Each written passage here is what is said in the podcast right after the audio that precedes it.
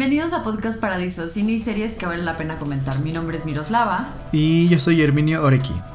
Y ya se nos fue el año, Herminio. Sí, ya se terminó, se termina 2020. Eh, uf, no, no sé, es como parece un año, bueno, un año súper extraño y parece como que por una parte parece que era interminable y por otra como que nunca iba a acabar, no lo sé, es como una sensación muy extraña, por lo menos lo que yo sentía con con todo esto que está pasando y no lo sé, han pasado un montón de cosas. En, sí, o sea, ya vamos como en la. Ya, esta es la última. Espero, espero que sea la última temporada de la cuarentena, porque, o sea, fue como la primera temporada de la cuarentena con Tiger King y esas cosas, ¿te acuerdas? O sea, que ya estamos así como en otra temporada de la cuarentena. Sí, no, y es como impensable pensar en todo lo que está rarísimo, está rarísimo, o sea, yo ya estoy desesperada, estoy así arañando paredes de que ya no puedo más.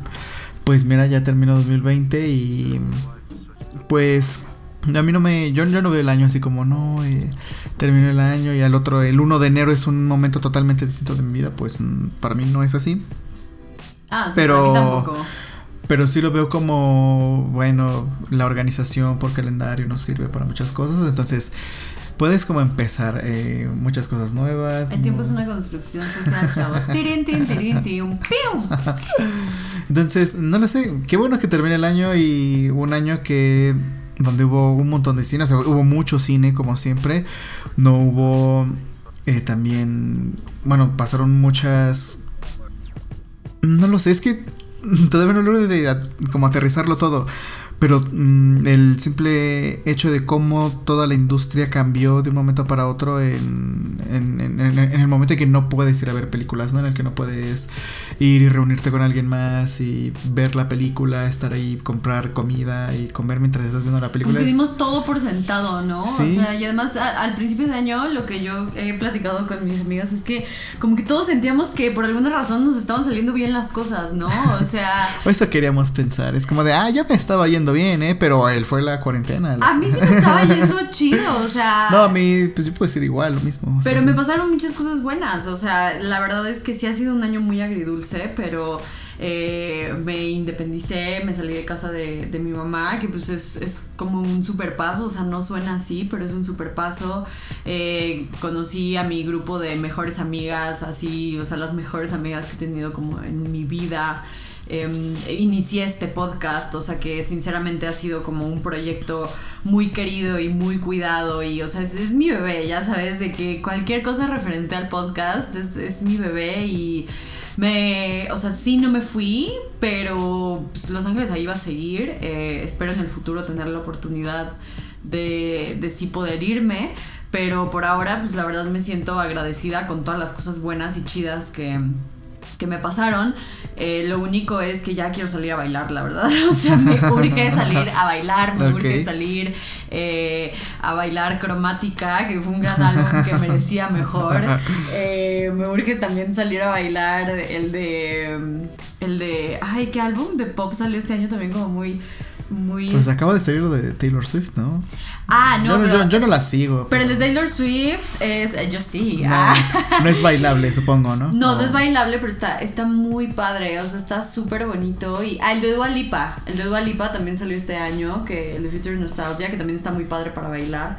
Eh, no sé, quiero bailar, ya sabes. Quiero, eso es lo que quiero. Y, y vestirme con mis amigas y ser hermosas y divertirnos, ya sabes. O sea, eso es lo que me urge, pero me siento muy agradecida por todo lo bueno que me pasó este año, conocerte también, o sea, ha sido una... En persona porque nos medio conocíamos. En persona porque nos medio conocíamos por internet, pero nunca habíamos como convivido y pues eh, independientemente de ser co-host, creo que hemos formado una amistad muy chida.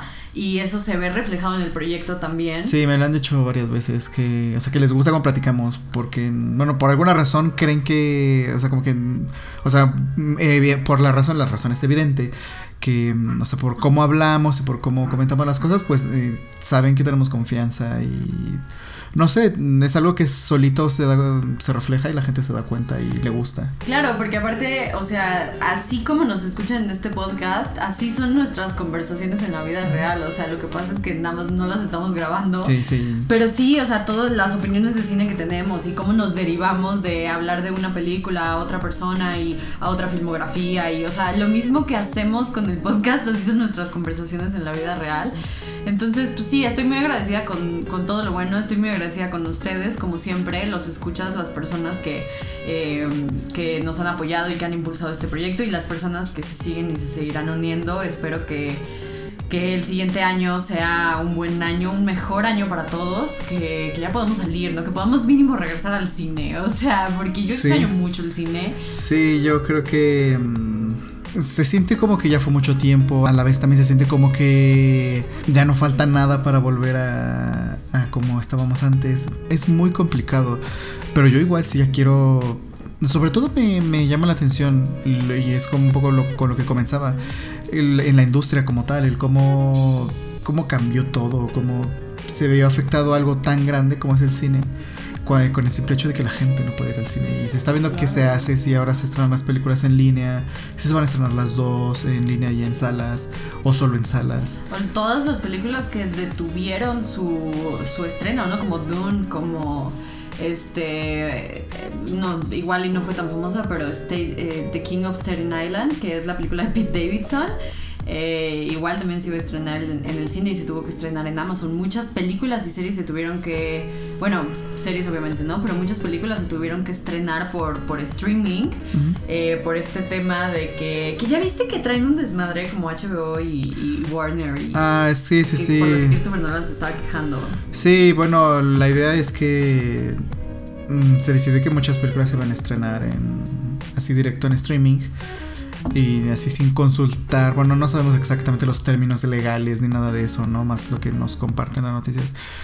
Em, pero hay formas de decirlo, o sea, incluso eh, alguien que se unió a, esa, queja fue Denis pero él es como con una carta súper poética que dice que dice la gente va a regresar al cine y eso es algo que no importa qué pase, es algo que necesitamos como seres humanos, el salir y estar con otras personas, convivir y mientras vemos una película, mientras vemos esas historias, porque lo hemos hecho desde siempre y es algo que no se nos puede quitar nunca y que no importa lo que suceda, vamos a regresar porque es nuestra naturaleza, así como los animales tienen comportamientos que siempre van a repetir, nosotros vamos a repetir ese comportamiento y... wow Ajá, y, ese- y fue, o sea, es súper diferente a como sale el mamoncito de Christopher Nolan. Nolan quejándose así de pinche Warner son una basura Sí, no, eh, Denis Villeneuve es totalmente distinto. Y yo creo que así es. O sea, ahorita está pasando un momento bien complicado, pero también venimos de, de 2019, que se hace Avengers Infinity War con 2 mil millones de dólares eh,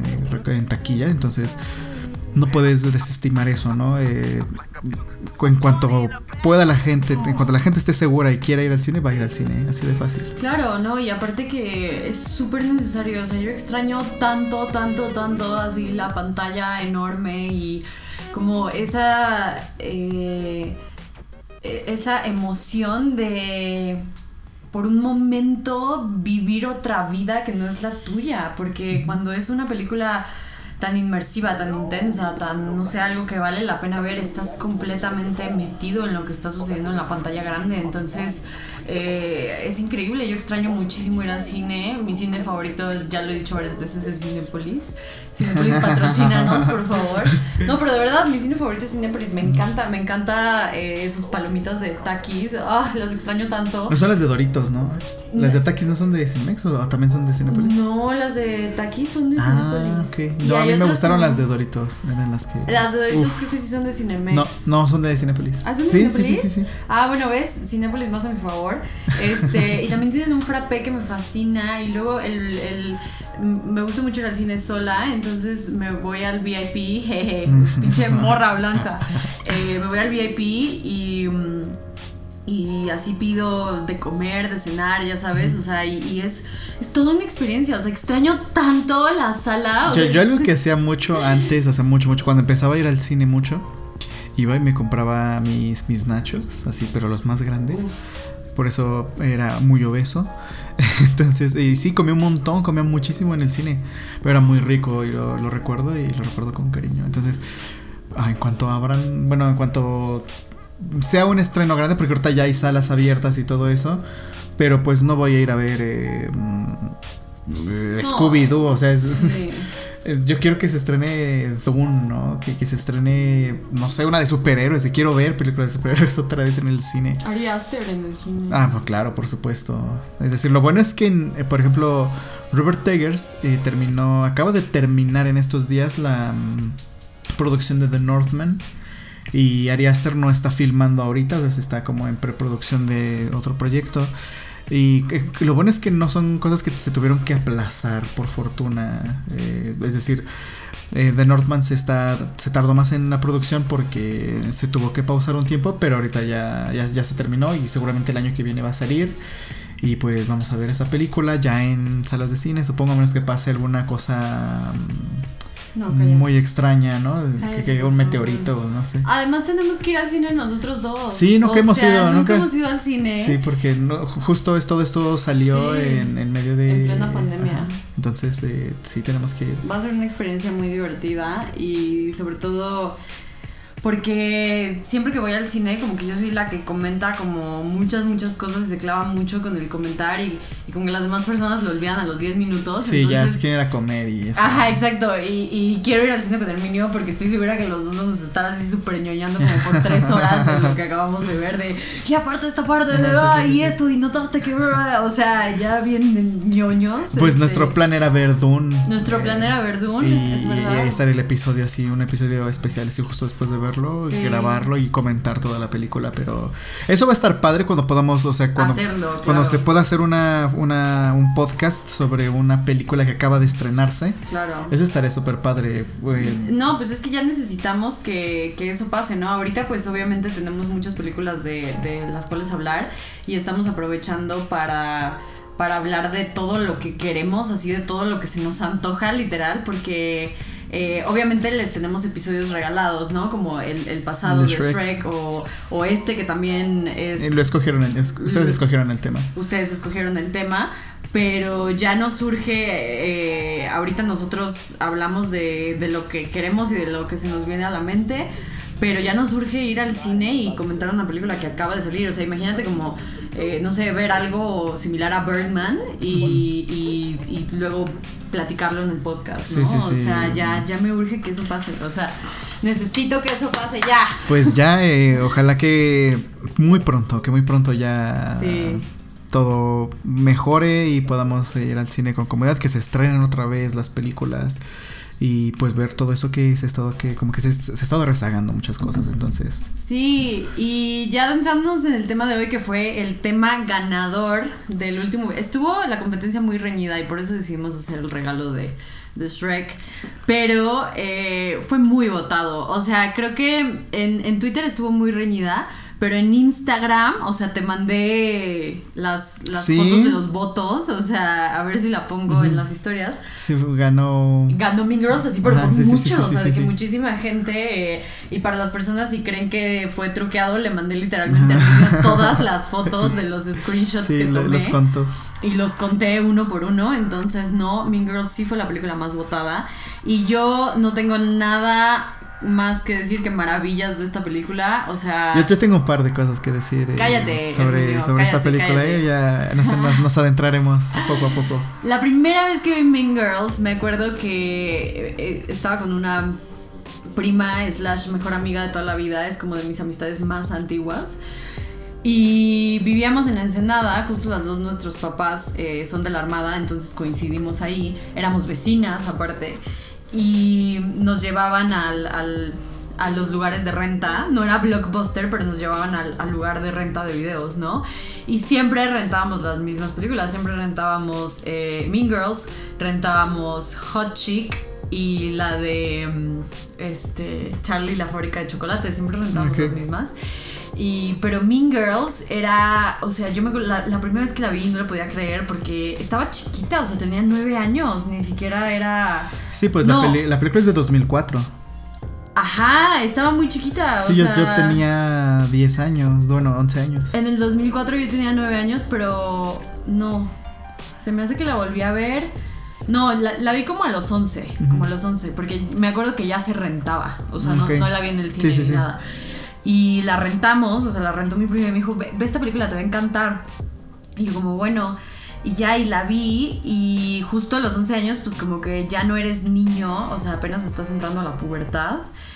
Y pero tampoco pues eres adulto, no eres puberto, pero o sea, son estas cosas de grandes, porque yo los veía grandes a los personajes, que te llaman mucho la atención, ¿no? Y que tú quieres hacer y que pues obviamente Mean Girls se compone de personajes icónicos. El aniversario de Mean Girls es el 30 de abril y el 30 de abril del 2020 cumplió 16 años. Y Mean Girls ha logrado muchísimas cosas. Eh, para empezar, es, es basado en. En un libro. En un libro. Es, muy curioso. Bueno, yo es que yo ahorita quiero decir un par de cosas al respecto, pero sí, es basado en un libro eh, que es de no ficción, entonces. Eh, digamos que se que Tina Fey se basó como ligeramente en ciertos elementos del libro. Sí. Em, para convertirlo en algo de ficción y... Se llama Queen Bees and Wannabes de Rosalind Wiseman. Buen título, ¿no? Como muy buen título. Está muy, está, está muy padre el título, pero aparte, eh, eh, no sé si recuerdas la escena donde eh, Gretchen tiene así como su breakdown después de que empieza como Regina a favorecer a, Katie y este y empieza a decir así como de, en qué momento se decidió que esta persona es la que iba a mandar, no sé qué, eso es del libro, entonces eh, pues llama la atención, ¿no? Como Tina Fey tomó ciertos elementos de, de un libro que no es de ficción para crear una comedia aparte tan buena porque eh, bueno, es, es, increíble, la comedia es finísima, o sea, es brillante. Tiene muchas cosas muy graciosas. Eh, la dirige un tipo, ah, no me acuerdo cómo se llama, déjame ver cómo se llama. Se llama, es un director, el, el que hizo, ¿sabes cuál hizo? Mark Waters. Mark Waters. Hizo antes de esta, hizo la de... No me acuerdo cómo se llama en español. Es una igual con Lindsay Lohan y Jamie Lee Curtis que cambian de cuerpo. Ajá. Pero no me acuerdo cómo se llama. Viernes, Viernes de, locos. Ah, ahí está. De hecho, a, Lindsay Lohan, originalmente, ella audicionó para el papel de Regina George. Ah, y, Pero por el papel, o sea, por el, um, por el eh, personaje protagonista de, de Freaky Friday, le, dieron mejor el papel de, de Katie, de la ah, pues eh, justo ese es el mismo director. Y de ahí es un director que en, en realidad es como pues es que haces Mean Girls y ya te retiras. O sí, es, es, como un poco irrelevante lo que, lo que ha hecho este hombre. Lo más relevante es Mean Girls, obviamente. Y mm, bueno, yo la primera vez que vi Mean Girls no la recuerdo bien. Pero estoy casi seguro de que la vi en la tele. Es decir, que la vi en el, famoso Canal 5. creo que fue ahí. Sin, en, yo de niño en algún momento tuve televisión por cable. Y no sé si fue ahí o fue en tele abierta, la verdad no me acuerdo, pero me gustaba. Me gustaba por ver a Lindsay Lohan, la verdad. O sea, no me gustaba como tal la historia, no me interesaba nada. Me gustaba Lindsay Doctor Lohan. qué galán. a mí me encantaba ver a Lindsay Lohan, era... Mm, es que era preciosa. Lindsay Lohan, o sea, ponte a pensar en estos... Eh, pop idols y pop icons y como iconos de la cultura pop, no solo, o sea, porque Lindsay Lohan fue una increíble actriz, o sea, que desde chiquita con Juego de Gemelas, y luego también tenemos estos iconos como Paris Hilton y Britney Spears, y o sea, como que aparte los 2000 fue la época más grande del pop, que de hecho eso lo he platicado con Nando, y le digo como es que qué agüite, que o sea, no me tocó como el auge del pop, eh, bailarlo en un antro, mm, ¿no? o algo así, o sea, porque ahorita pues es el reggaetón, ¿no? Lo más escuchado, pero el auge del pop que fue en los 2000 fue increíble, o sea, todo se trataba de pop, hasta, hasta los hombres, ¿no? Que, que es así como de que, bueno, y también tenemos el, happy punk y esas cosas, ¿no? De que Blink 182 y Green Day, bla, bla, bla. Pero eh, la cultura pop en los 2000 es wow. Y imagínate el mundo era de Lindsay Lohan. O sea, en ese momento el mundo era de Lindsay Lohan y de Paris Hilton y, de Nicole Richie, como todas estas mean girls de la vida real, ¿no? O sea, porque aparte Paris Hilton se veía que era mal, o sea, no mala, pero mean, ¿no? Sí, se veía o sea, como, malvadilla, o sea, porque tenía un reality show increíble con Nicole Richie. Y es que, pues, como estamos hablando de, de mean girls, ah, tenemos que hablar de la cultura de los 2000 y de la cultura pop. Y um, tenía este reality show donde las ponían a hacer cosas así como, o sea, eran, el concepto era dos morras millonarias, blancas, mimadas, que no sabían hacer ni madres. Y las grababan en el reality show haciendo cosas de que cocinando y así, o sea, y Paris Hilton es, eh, o sea, es increíble porque es una princesa, ¿no? Y de ahí nace como este icono de Paris Hilton que después tuvo así como su, su programa de mi mejor amiga y, o sea, y entonces eh, verlas, esta foto súper famosa donde están Lindsay Lohan y Britney Spears y Paris Hilton, que aparte se mm, ve que, o sea, fiesteaban durísimo, el mundo era de ellas, o sea, el mundo era de ellas, el mundo fue suyo, imagínate el impacto, ¿no? O sea, el, el impacto también, o sea, Rachel McAdams se convirtió en un ícono. O sea, el personaje de Regina George es icónico. O sea, es, sí, es, y, justo eh, como que la, la, película, como que siento que ahorita en nuestros días como que ha tenido como que un revival, ¿no? O sea, es decir, la película es de 2004, ya tiene 16 años que se estrenó, entonces eh, es un poco lo que comentábamos con Shrek también, que son de esas cosas que se vuelven como que muy grandes y se vuelven un culto un tanto irónico, ¿no? Y mm, bien interesante cuando pasan ese tipo de cosas, ¿no? Como que todo se alinea y a lo mejor en su momento es importante, pero siento que es ahorita más importante Mean Girls que, que cuando salió.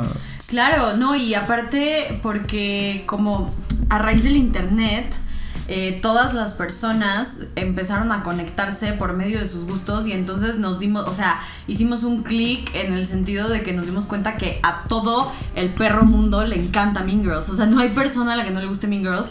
Y eh, es una novela increíble, o sea, bueno, em, el guion es increíble, escrito por Tina Fey, porque Tina Fey es una gran escritora, tiene un programa que se llama Thirty Rock Story Rock es buenísimo. Ahorita su, creo que su última película es Wine Country, pero Tina sigue escribiendo y sigue haciendo papeles. Sí, ya hace más tele, digamos, ¿no? Exacto. Eh, sí, creo que en realidad guiones para cine, creo que tiene este, no sé si tenga ahí un par más, pero... La de Wine eh, Country está en ah, Netflix. Y bueno, el, el, punto es que la importante es este, es Mean Girls, ¿no? La, sí. Como que su película. Piensa en todas las frases que Mean Girls ha dejado, o sea That's so fetch. You go Why are you so obsessed with me?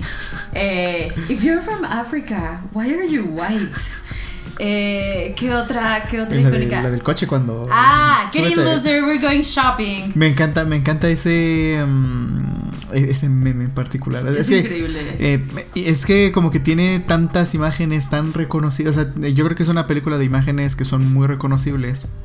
Es que es icónica, o sea, cada, cada escena de Mean Girls es icónica, o sea, es, es una película compuesta de, o sea, es como un álbum que tiene puros hits, así es Mean Girls, es como que cada escena es, o sea, es brillante desde que empieza y es, es lo que un poco comentábamos con Shrek.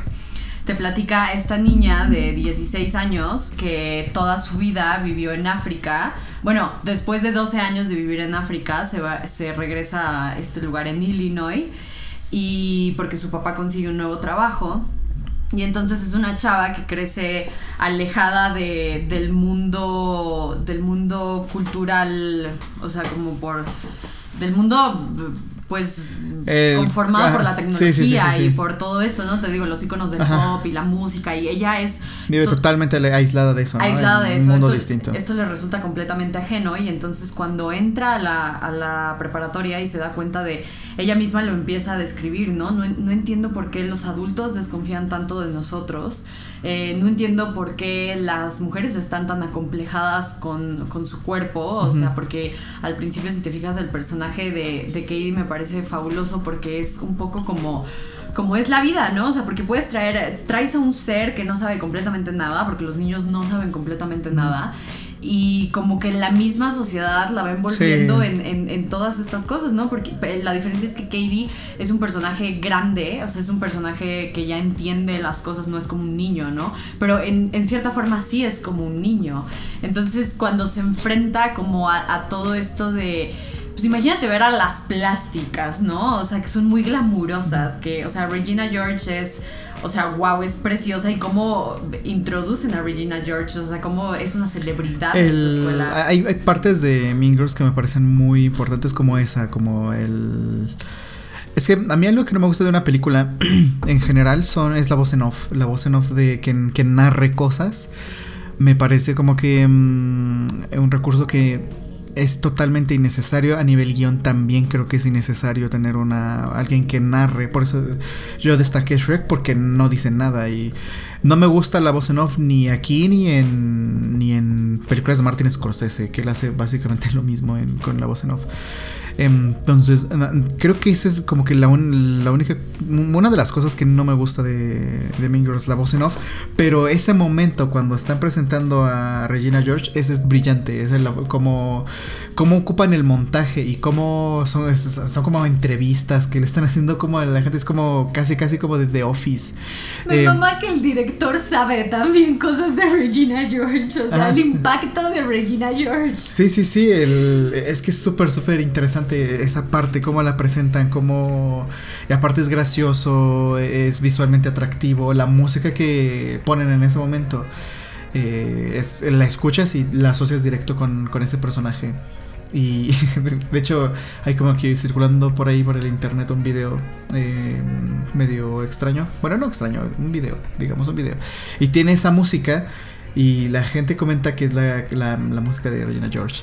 Entonces, este, ese momento en particular me parece muy bueno. Em, el cómo, cómo presentas a un personaje de esa, de esa forma. Es decir, en cualquier otra película se vería como mal, pero aquí creo que aquí queda muy bien. Y de esos momentos en los que creo que sí, como que se entendió y, mm, cinematográficamente es atractivo, porque la voz en off a mí se me hace cero atractiva, pero ese momento es muy bueno, ese momento es como presentar a ese personaje. Me encanta cuando sale la, porque eh, la, ahorita ya la veo en inglés, ¿no? Pero de chiquita la vi miles de veces doblada.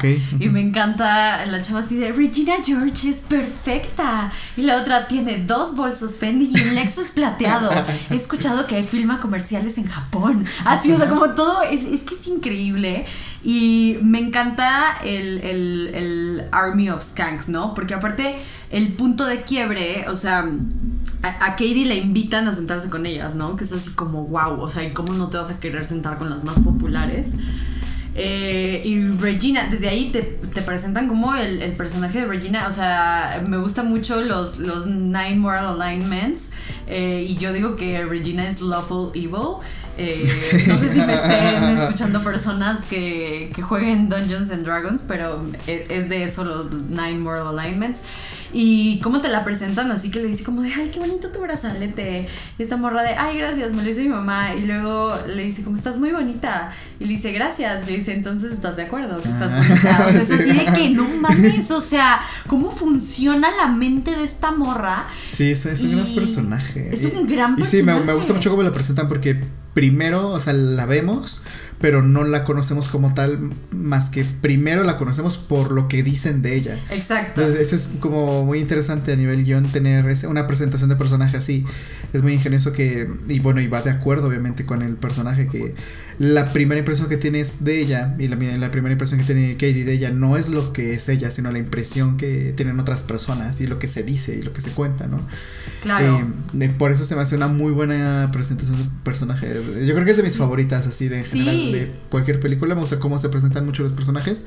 Este, esta introducción de este personaje es. Es icónico. Es, muy, muy representativo. También me gusta mucho eh, cuando están no solo en la, en la, cafetería, porque la primera vez que la ve es cuando Katie se salta a la clase de, de educación sexual. Entonces, o sea, se van como nada más a janguear en el pasto y Damien le empieza, o sea, le, empiezan a escribir a las plásticas, ¿no? O sea, de que quién es Gretchen Winners, quién es Karen y quién es Regina George y Karen Smith. Y, y, todo empieza por el vestuario de Karen Smith, ¿no? Y son estas morras así súper bonitas y hermosas y glamurosas y después de que le invitan, pues el conflicto empieza porque Janice, que, es como la que más o menos adopta, ¿no? A Katie, y como ellos que se ve que sí van a ser sus amigos de verdad, ¿no? Em, la, conocen y como que la la abrazan así los primeros días porque primero la vemos como muy sola comiendo unos casilleros, digo, en el baño. En el baño.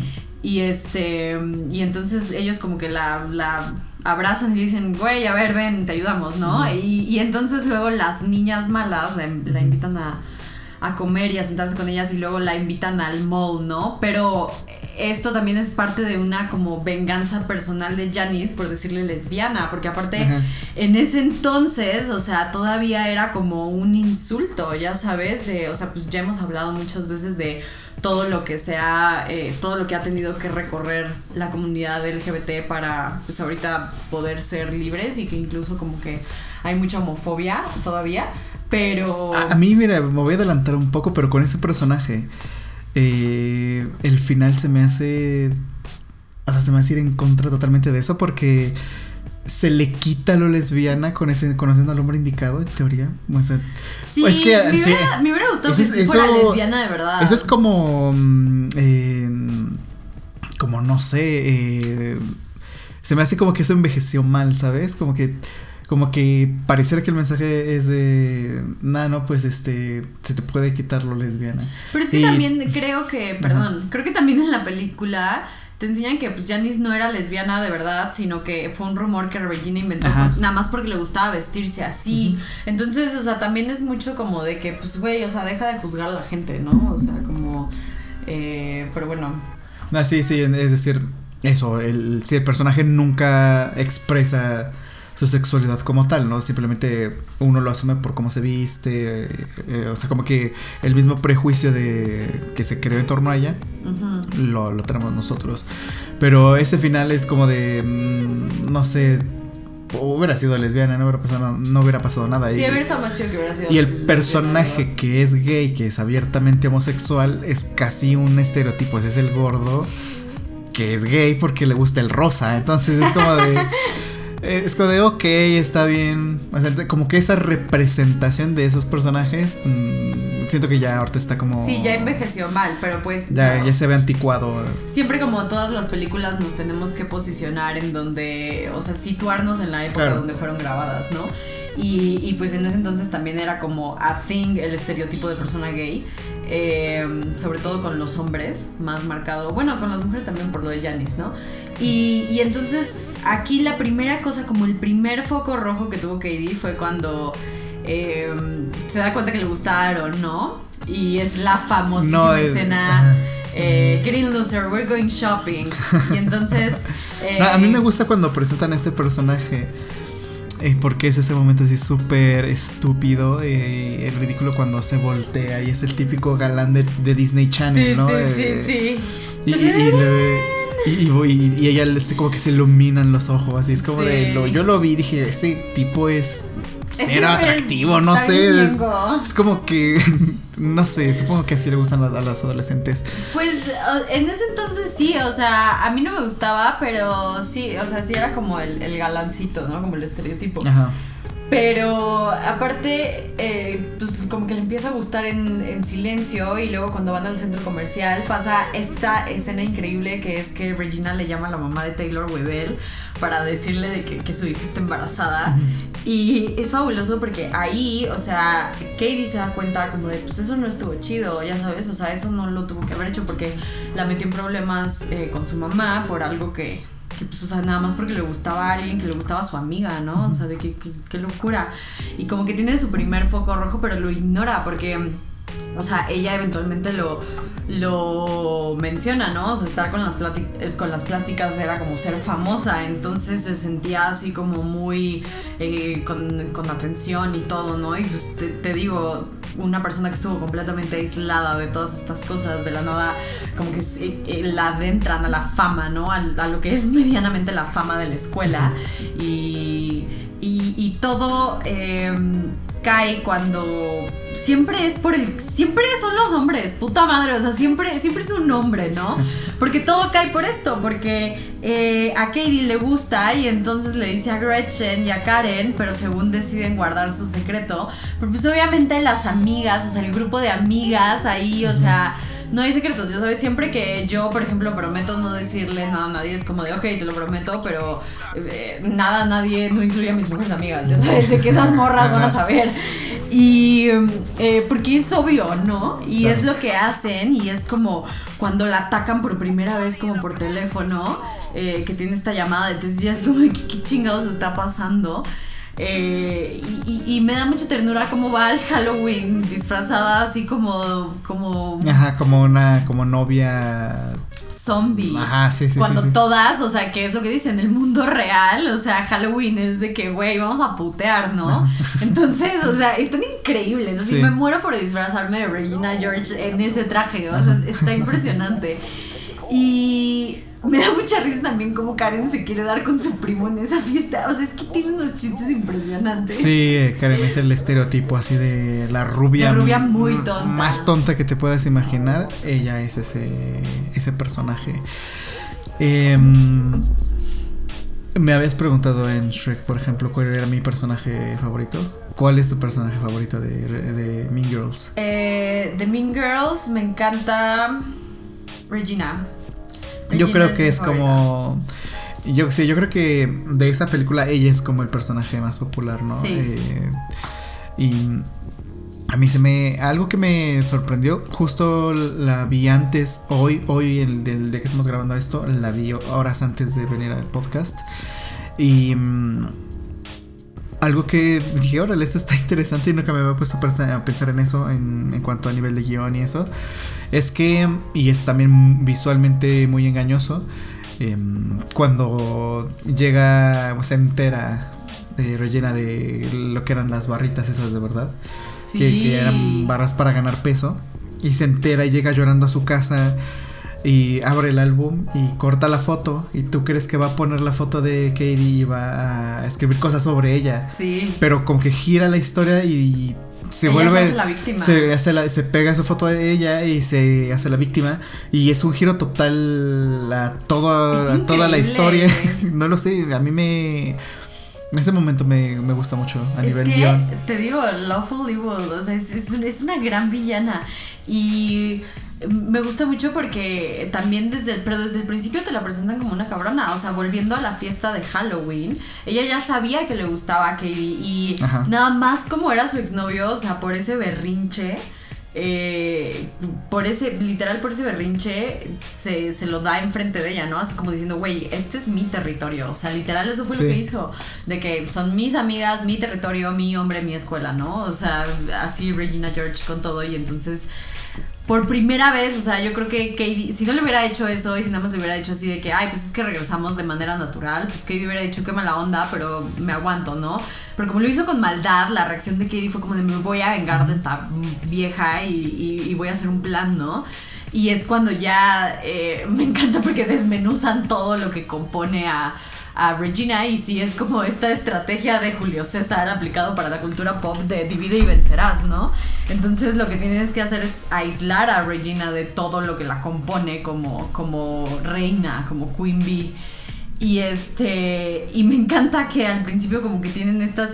Quiero, quiero resaltar al personaje de Tina Fey. Me parece un personaje increíble porque ella se pone así como una pendeja, o sea, así como tonta, pero es la que sabe todo, todo el pedo, ya sabes. O sea, ella como que pues, creó este desmadre y. y um, es, es increíble el personaje de Tina Fey, o sea, y es increíble que ella, o sea, de su cabeza haya salido esto, porque la gente celebra el 3 de octubre.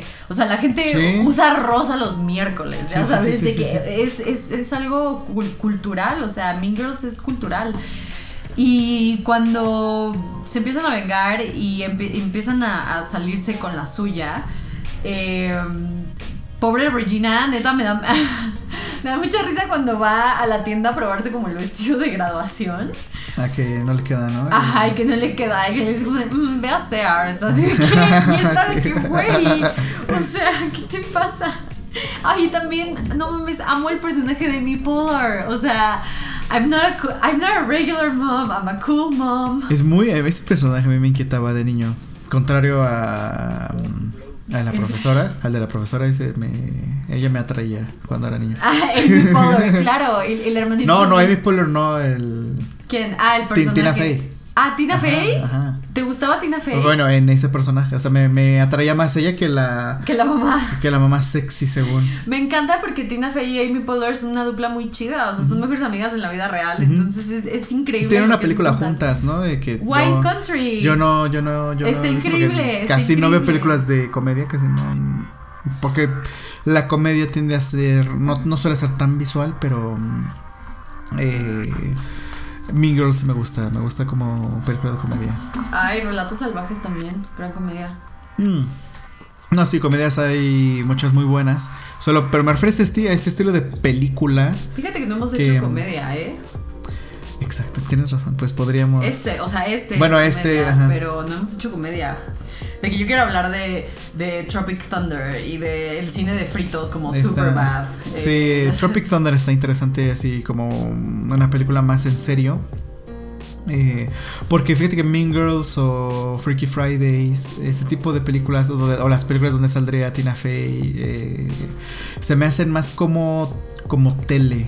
Y por ejemplo, Mean Girls, así como está dirigida, no se me hace como interesante por lo- las imágenes, bueno, por el cómo presenta las imágenes, porque son imágenes muy representativas. O sea, hay planos como que reconoces mucho. Pero no me parece que tenga un lenguaje atractivo, me parece más como el lenguaje vi- audiovisual de la tele. Diferente a eh, Clueless, que... mm, Claro. Clueless a mí me, a mí me parece muy interesante también. En, como que hablando de, de estas mismas películas, pero la comparo y yo siento que Clueless va un poco más... eh, También icono de la cultura pop. es, es que Clueless es muy buena. eh, fue la, la otra opción y por eso la estoy mencionando para que yo quería que ganara Clu- Clueless también. Pero la menciono pues aprovechando que eh, aparte es un tema muy similar. Pero tú ves las películas y Clueless a mí se me hace muchísimo más cinematográfica que Mean Girls. eh, y también está la figura como de del homosexual, pero no me parece como, o sea, sí es un poco estereotipo, pero de principio de, de principio simplemente crees que es un chico guapo, es decir, ah, un chico guapo que no sé, le gusta ver películas, ¿no? Y No, y que de hecho es como el, el galán de Cher, ¿no? Es como el interés Ajá, romántico al sí, sí, sí, sí, y te contacta con él y logran eh, de, de estar en una habitación junto a los dos y se a ver películas, pero él no lo ve en plan sexual, él lo ve como... Sí, ah, vamos a ver películas. Vamos a ver películas ¿no? y ella está tratando de que algo más pase, pero no sucede. Y después dicen, bueno, es que es gay, le dicen es gay. Em, pero de entrada no, no, no te lo plantean como, como gay, o sea, tú lo ves y es como el galán. Cancelado Herminio porque quiere a los gays heteronormados. No, pero es que es bien, bien curioso que, por ejemplo, es que luego en una representación ser gay significa ser lo que eh, está asignado en el rol de género de mujer. O sea, claro, como la connotación de que Ajá. el gay tiene que ser afeminado. Ajá, exactamente. Entonces es como... Sí. Y, y, por ejemplo, este, este homosexual primero lo, lo ves como alguien normal, o sea, como alguien no, con- no como un estereotipo, lo ves como una persona más. Como alguien normal. O sea, estás diciendo que los gays son monstruos, Herminio. Que te Que- canceladísimo. con alguien ¿eh? que, que si obviamente no está bien de sus eh, facultades mentales. no, no es cierto. Que, ne- que no necesita una lobotomía. Que no necesita una lobotomía para que deje de ser Si no homosexual. nos habían cancelado ya en este podcast, nos van a cancelar.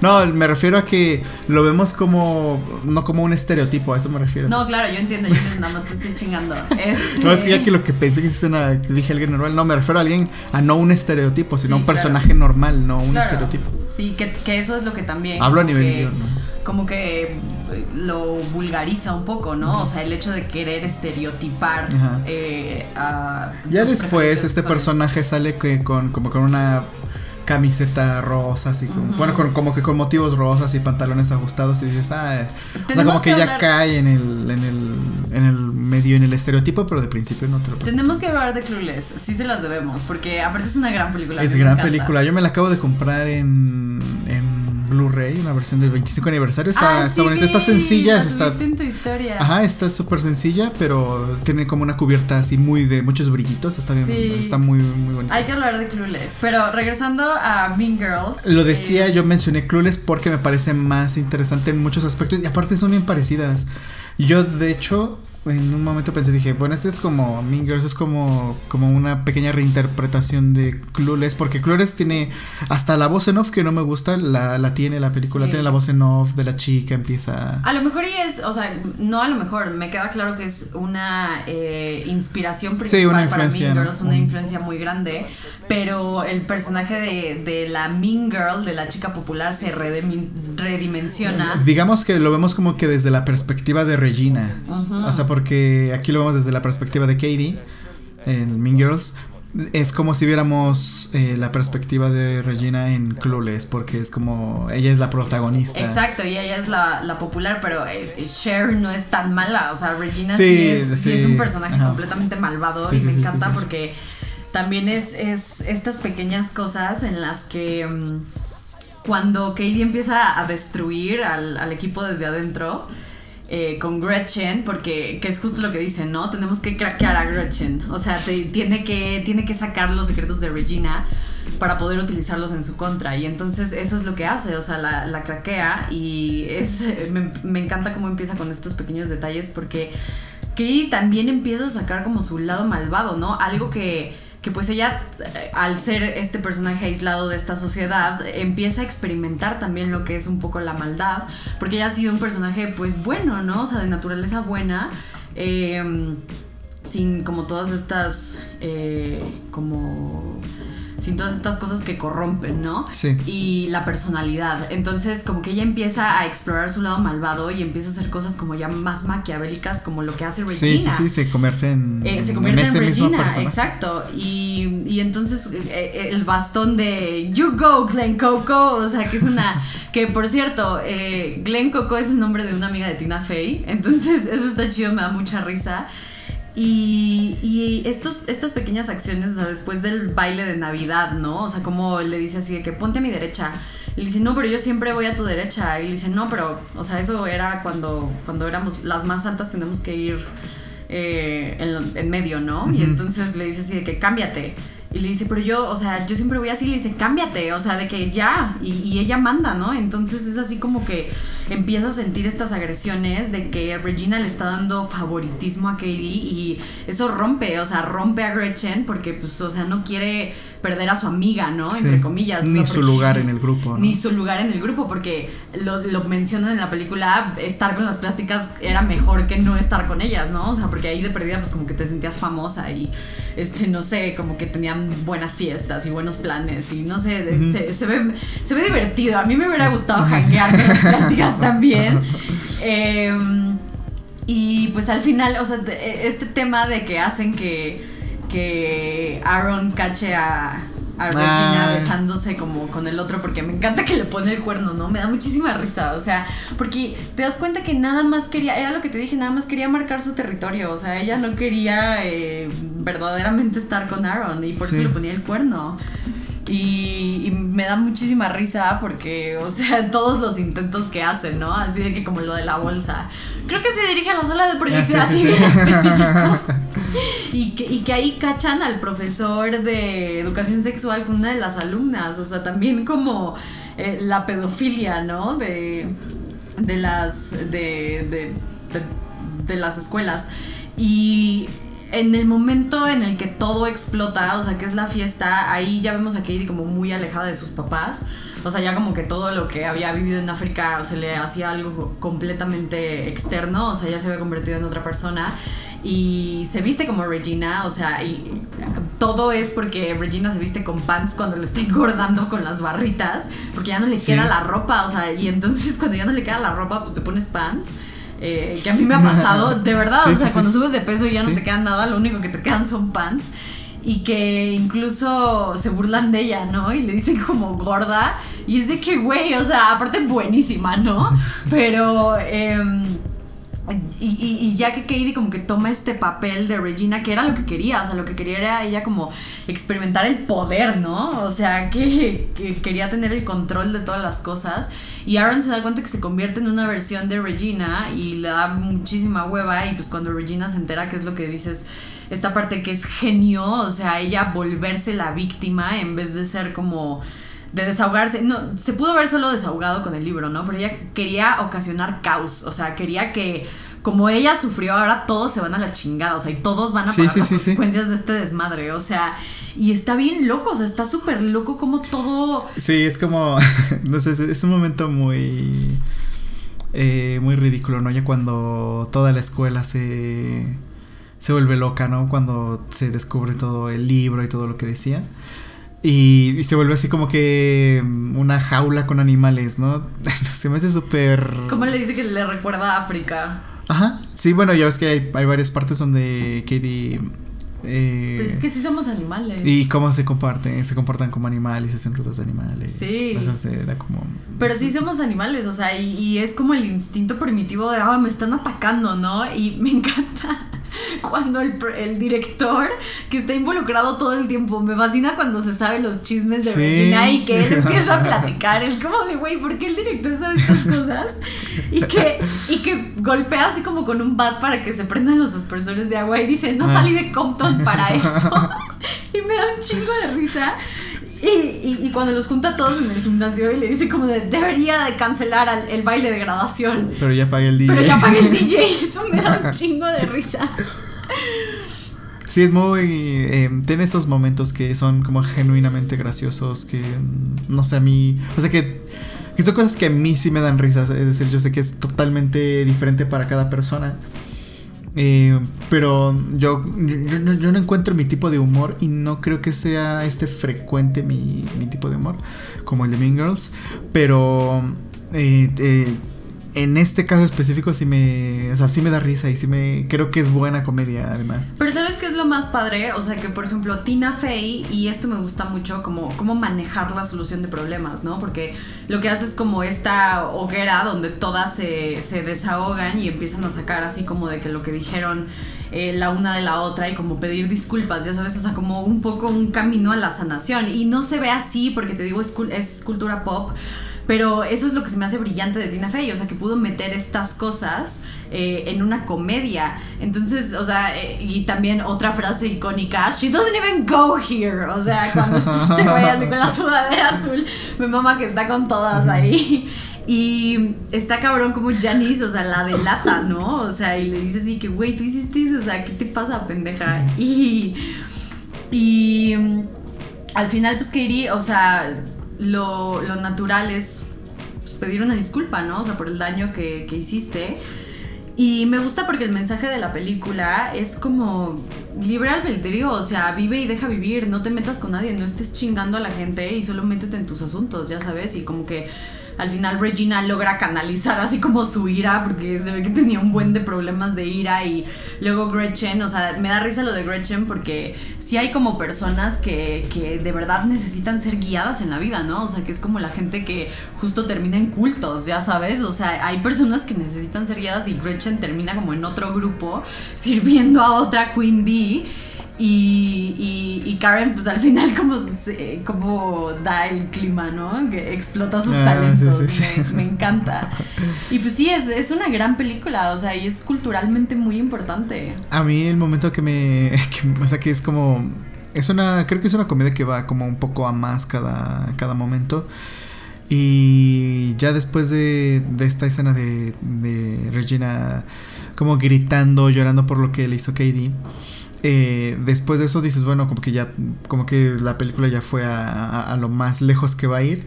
Y me encanta cuando la atropellan, cuando atropellan a Luis. Sí, Es que aparte es como de ya totalmente se les fue la cabeza, esto es totalmente irreal, pero no sé, se me hace Y luego cuando creen porque que- sobrevive y se Sí. ve igual y tiene como nada más unos este tubitos ahí, ¿no? Para que de no sé, de rehabilitación, eh, no sé, se me hace. Y pueda ir al baile. Y me encanta cuando rompe la corona de plástico y Demian así de...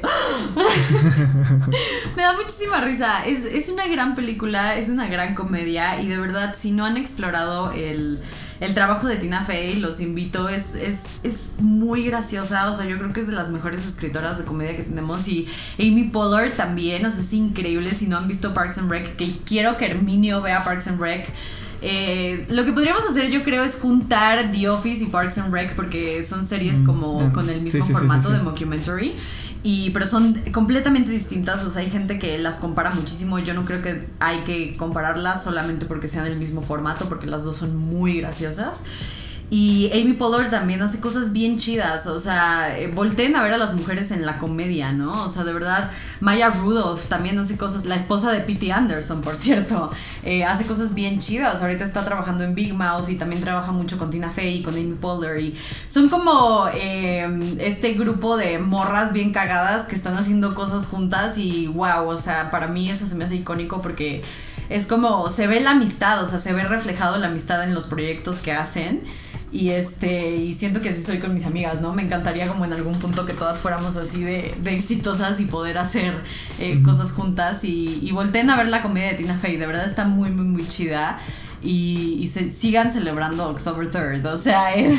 Sí, yo creo que es de esas cosas que, en, o sea, que se quedan en el internet y no sé, ya es un meme y cada año van a va a salir algo, ¿no? A mí me a mí me llama la atención, no sé si en algún momento alguien haya considerado rehacer esta película porque salió la 2 en 2011, o sea, muchísimo tiempo después.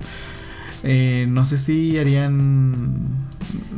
Bueno, no, no, no, estoy pidiendo un remake, no estoy pidiendo nada, o sea, me lo pregunto porque siento que es algo como que grande, como para que no hayan hecho nada, para que no hayan querido como explotarlo. Entonces me pregunto si alguien estará pues eh, para sacar, planeando algo. Eh, pues llegaron a Broadway. Yo creo que eso también es muy muy muy grande, ¿no? O sea, llegar a Broadway no es como cualquier cosa.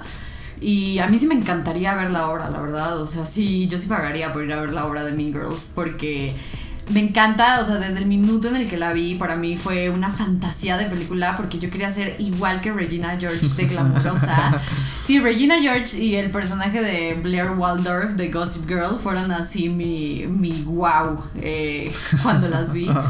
Y yo tengo dos, o sea, dos moods. O estoy toda de negro o estoy toda de rosa. Me encanta el rosa, amo el rosa, o sea, de que y, desde chiquita, o sea, de hecho, mi pijamada de cumpleaños, la temática fue todo rosa y, y a Fernanda le regalé una agenda de Mean Girls, o sea, que es como como el libro, como el Burn Book, y lo trajo y nos ah, fotos. o sea, muy, muy, muy padre. Y pues para mí la película es, aparte de una comedia, es como una fantasía de, de niñas, ¿no? O sea, es como todo muy, muy bonito, muy estético, muy. Ellas son muy glamurosas y todo es rosa. Y o sea, es muy, es visualmente muy atractiva para las mujeres. Sí, y bueno, tú, eh, bueno, arte que estás diciendo esos comentarios, eh, por ejemplo, una niña que vea Mean Girls, ¿crees que la película eh, logra su cometido en cuanto a... Porque un poco es de quitarnos esta idea de las chicas em, como que muy atractivas, siendo un estereotipo,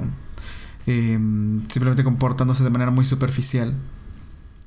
Eh, por ejemplo, con Scarface pasa que em, Cara Cortada, el protagonista, eh, se vuelve de, pronto un ídolo entre raperos, por, ejemplo. Entonces estaban empezando a glorificar una figura que, que la película no intenta que la glorifiques, ¿no? O sea, todo lo contrario, intenta mostrarte el lado, el lado terrible, ¿no? De, de, de este personaje. Como las series de narcos también. Y entonces, eh, ¿crees que se glorifique un poco la como el estilo de vida de las plásticas y que la gente diga, o sea, que se resulte siendo más atractivo eso que, que el final, que el final que, que es como de ah, más lo que realmente te apasiona, eh, eh, no sé, como rompe todos estos estereotipos, no tienes que cumplir. Paz, ya sabes, que no seas una persona conflictiva.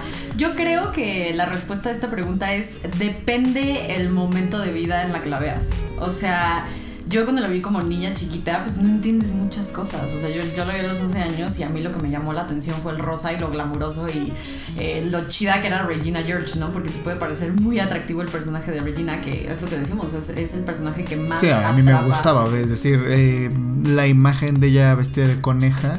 Ajá, o sea, yo, lo, yo, lo, vi a los 11 años, ¿qué quieres que sintiera, no? Cuando sí, o sea, que, traemos las hormonas a todo lo que da, que de eso se trata Big Mouth, vean, está bien chida.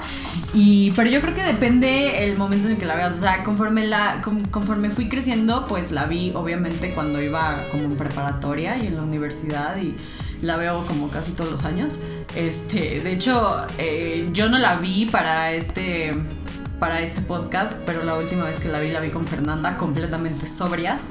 Em, y, y, estuvo bien chida esa vez que la vi porque como que la pude analizar bien y dije, wow, Tina Fey, o sea, eh, entendió todo, ya sabes, o sea, fue como de que eso es lo que tienes que hacer, no meterte con nadie, ya o sea, literal en, tus propios asuntos y ya sabes, o sea, no ser una persona agresiva, llevar la fiesta en paz con todos, o sea, que todos nos respetemos, porque al final, eh, Katie hace esta analogía, ¿no? De que es como un un estanque de tiburones, pero donde ya todos están como flotando en paz. Y creo que ese es el mensaje, pero depende en el punto de tu, vida, de tu vida en el que lo veas, va a ser lo que te vas a llevar, ¿no?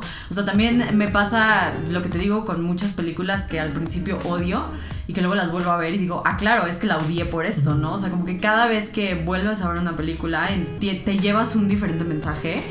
Y pues la última vez que yo la vi fue ese, es el mensaje que me llevé, o sea, de que hay que llevar la fiesta en paz todos como personas, o sea, como seres humanos y, y listo, ¿no? Sí, y, pues... Sí, es una, es una gran película, es como... ¿A, ti cuál fue tu personaje favorito? Y voy a decir lo mismo de siempre, es que Regina es como el personaje icónico, y, pero Katie a mí la recuerdo con cariño de desde mi infancia. Es decir, el momento que Lindsay Lohan sale con el vestido pegado también es como de. Sí. Es como de mis momentos así donde yo estaba en llamas en, mi, en mi niñez. Entonces, yo creo que por eso, solo por eso. Por caliente, básicamente. sí, pues tenía 11 años. Sí, o sea, obvio, te digo, de eso se trata Big Mouth. Y me encanta porque también el impacto cultural que tiene Mean Girls, o sea, el video de Thank You Next, eh, que es completamente basado en la película, bueno, y en varias películas, ¿no? Pero lo central es, es Mean Girls. O sí, también como el de ella sale, que es de la canción está de Fancy, tiene, ella se viste como Alicia Silverstone. Sí, en Clueless. Yo eh, sé que estoy mencionando mucho Clueless, pero Clueless me Clueless me gusta mucho, creo que me gusta mucho más como película que esta. Yo entiendo que Luego vamos a hablar de Clueless. Yo entiendo que Clueless no es tan famosa ni ahorita es tan referenciada como Mean Girls, pero me parece una mejor película. No, no tiene tanto al humor, pero sí también es un humor un poquito más visual. Em, y algo, que se me hace curioso es que en, en Clueless sí mencionan drogas y en Mean no. O sea, como que Mean en, como que ese es un tema que no Sí, que no toca. Así como, sea, que, que, lo hacen totalmente a un lado, como que lo borran por completo. O sea, mucho hay alcohol. No, pero... sí hay, o sea, por ejemplo, cuando dicen aquí se sientan los pachecos, o sea, los fritos. Mm. O sea, es lo único, como la única referencia. Sí, sí, sí, sí. Sí digo, no es euforia, ¿no? Eh, Ajá. Digo, me refiero a ese tipo de, de, de cosas, ¿no? De que el, pareciera como que las drogas no, o sea, como que no figuran. Y ya, por ejemplo, cómo cambias la narrativa de ese mismo tipo de problemas. Eh, juveniles en, una serie como Euforia, ¿no? Eh, cambia totalmente. Claro que Euforia no es de comedia, es de drama, entonces cambia totalmente el enfoque, pero eh, creo que sí tiene mucho que ver el cómo, cómo se están, de qué se está hablando y cambia mucho de lo que se va hablando con el tipo. Entonces, Clueless me parece que en general me parece como que gran película. Es, es, es de una directora que igual no, no figuró mucho después. Pero, eh, es decir, Clueless, eh, bastante, bastante. Luego vamos a hablar de Clueless. A mí también me encanta. Me gusta mucho porque también sale Brittany Murphy. Eh, Descanse en paz, mi, mi bella actriz que quería muchísimo. O sea, yo. Me dolió mucho que se muriera. Y Alicia Silverstone, que la vemos en Clueless y luego la vemos con Yorgos Lantimos. O sea, entiendo ese, ese desmadre. No, a mí me encanta cómo se ve en en Clueless. Es, como, preciosa, es una muñeca. Sí, es como de, no sé, así cuando la ves dices, creo que no puede haber algo más hermoso en el mundo. Sí, es una muñeca, o sea, y, también el personaje de, eh, ¿cómo se llama? Dion. Eh, eh ¿Cómo, se llama? No me acuerdo. Sí, pero ella también es chidísima y se viste increíble. Sí, sí, sí, sí. Yo me muero, así me urge disfrazarme de Cher algún día. Que es como, ajá, sí, sí, sí, es como una imagen muy reconocible. Sí, es una imagen muy reconocible. Ella con el vestido amarillo. Aparte me gusta el principio porque eh, mm, está como en su computadora y viéndolo en digital sus outfits cómo le quedarían, ¿no? es como es como algo que como tal ni siquiera existe ahorita, no no no es una no, es a thing, ¿no? Eh, sí, claro. Pero es, algo que perfectamente podría funcionar, ¿no? Un espejo así o no sé, pero a diferencia de Mean Girls, no vemos casi nada de tecnología. O sea, creo que Mean Girls puede ser un poquito más atemporal porque creo que no salen celulares ni sí sale o sea acuérdate cuando hace la llamada como en el, en el centro comercial. Ah es verdad. Los teléfonos y o sea bueno y marcan mucho con el teléfono de no Ajá, de, casa. sí, sí sí sí entonces sí pero es que digo directamente en, en Clueless tienes ese momento en el que dices esta computadora está viejísima, es decir, es una cosa gigante. Pero cuando salió en Clueless así de que, wow, qué innovador, ya sabes, tecnología. Sí, sí, sí, sí, te se me hace súper curioso este momento y también se me hace curioso que en, en no haya como mucha presencia de ese tipo de recursos.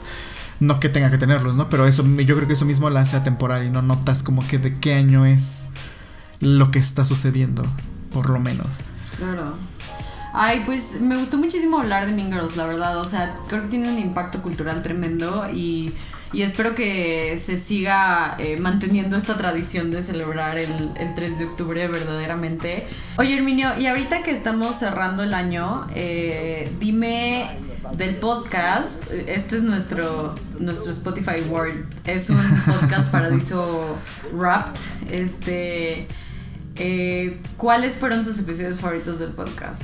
Eh, sin duda yo creo que Midsommar eh, en primer lugar porque pues fue el primero eh, de apenas nos conocíamos y no sé como que significa mucho para el para el podcast como tal no que fue la primera película de la que de la que hablamos y es al momento el episodio más escuchado.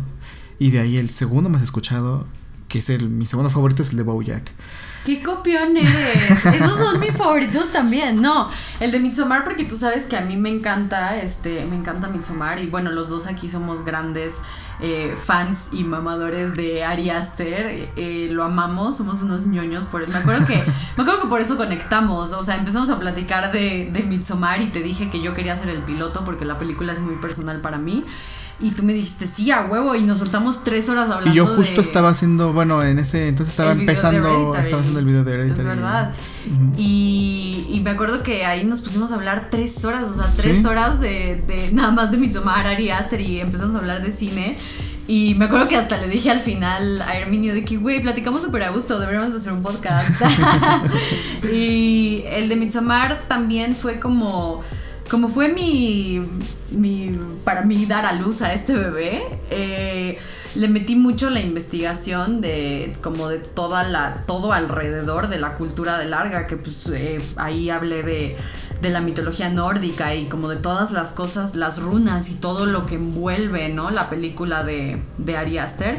Entonces, eh, Midsommar eh, creo que es un gran piloto. O sea, creo que si las personas es el primero que escuchan eh, y se quedaron con nosotros por ese piloto, yo, eh, se me hace un gran piloto verdaderamente y, y me encanta, pero también me encanta el de Bojack porque Bojack es una serie muy personal, o sea, como lo mencioné en el episodio.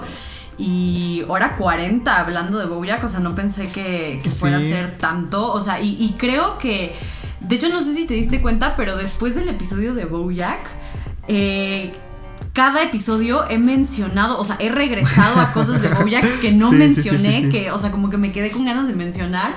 Y yo creo que me faltaron esos 20 minutos. O sea, el episodio de Bojack tuvo que haber sido de dos horas verdaderamente. Y, y es mi favorito. O sea, creo que ahí se van dando y dando, ¿no? A la par, esos dos. Sí, y si fuera un top 3, yo pondría en mi top 3 el de, el de los soundtracks con Chuck Pereda. Ay, el de los soundtracks. Porque ese duró, duró dos horas y cuarto. Yo creo que es como el. Ese a mí me gusta mucho porque mm, hablamos de plano de. así de pura música. Pero aparte tenemos a Chuck que tenía así como conocimientos muy específicos y datos muy específicos de los soundtracks.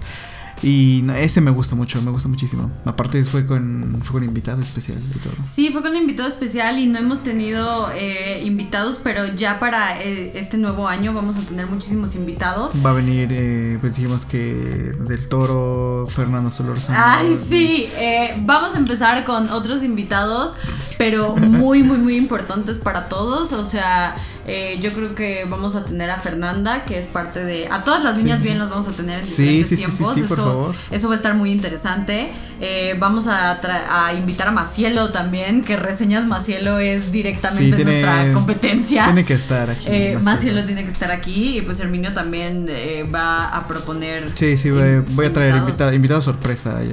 ya les dije del Toro, Fernando Solorzano. Aquí ustedes pidan y. Y Herminio los consigue. Y yo los consigo. Pero va a estar muy interesante todas las invitaciones que vamos a tener para el próximo año. Y, y, sí, yo creo que si tuviera que hacer un top 3, también te lo va. Ese, ese yo te lo voy a copiar porque tú me copiaste los dos primeros. Pero eh, tener a Chuck de invitado fue definitivamente de las mejores cosas que le pasó al podcast. Está, estuvo muy divertido poder hablar completamente de música y de soundtracks y de películas de terror. Y aparte que Chuck es una persona muy inteligente y, sabe demasiado de música y sabe demasiado de soundtracks. Entonces eh, me encantó. Ese, ese es mi top 3. Vale, pues eh, grandes, grandes episodios, diría yo.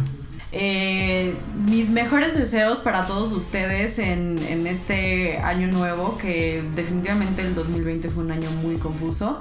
Eh, esperamos que las cosas pues ya para el próximo año se empiecen a, aclarar un poquito y aunque sea que podamos regresar al cine, ¿no? Y, ya podamos hablar de, películas que estén saliendo y, y, poder regresar a la sala. O sea, eso es algo que, que sin duda todos queremos y el siguiente año van a tener más podcast. Eh, créanme que tienen podcast para rato. Nosotros estamos muy, muy felices de estar con ustedes y de que esta emoción que tenemos por las películas y por el cine se les contagie.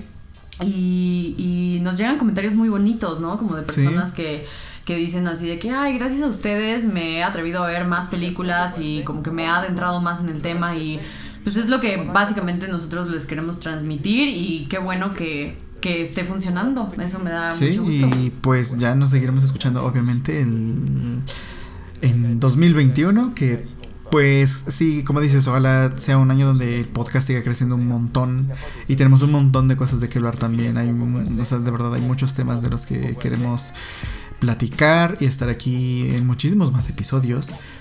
Y mm, pues gracias por escucharnos. Eh, es, un es un podcast muy, muy joven todavía.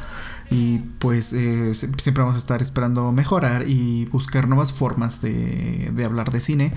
Y ya, el niño ya se quedó sin palabras de lo conmovido que está, se puso a llorar, no está viendo. Está llorando. Está llorando, ¿verdad? Tener Minio, eh, un Kleenex.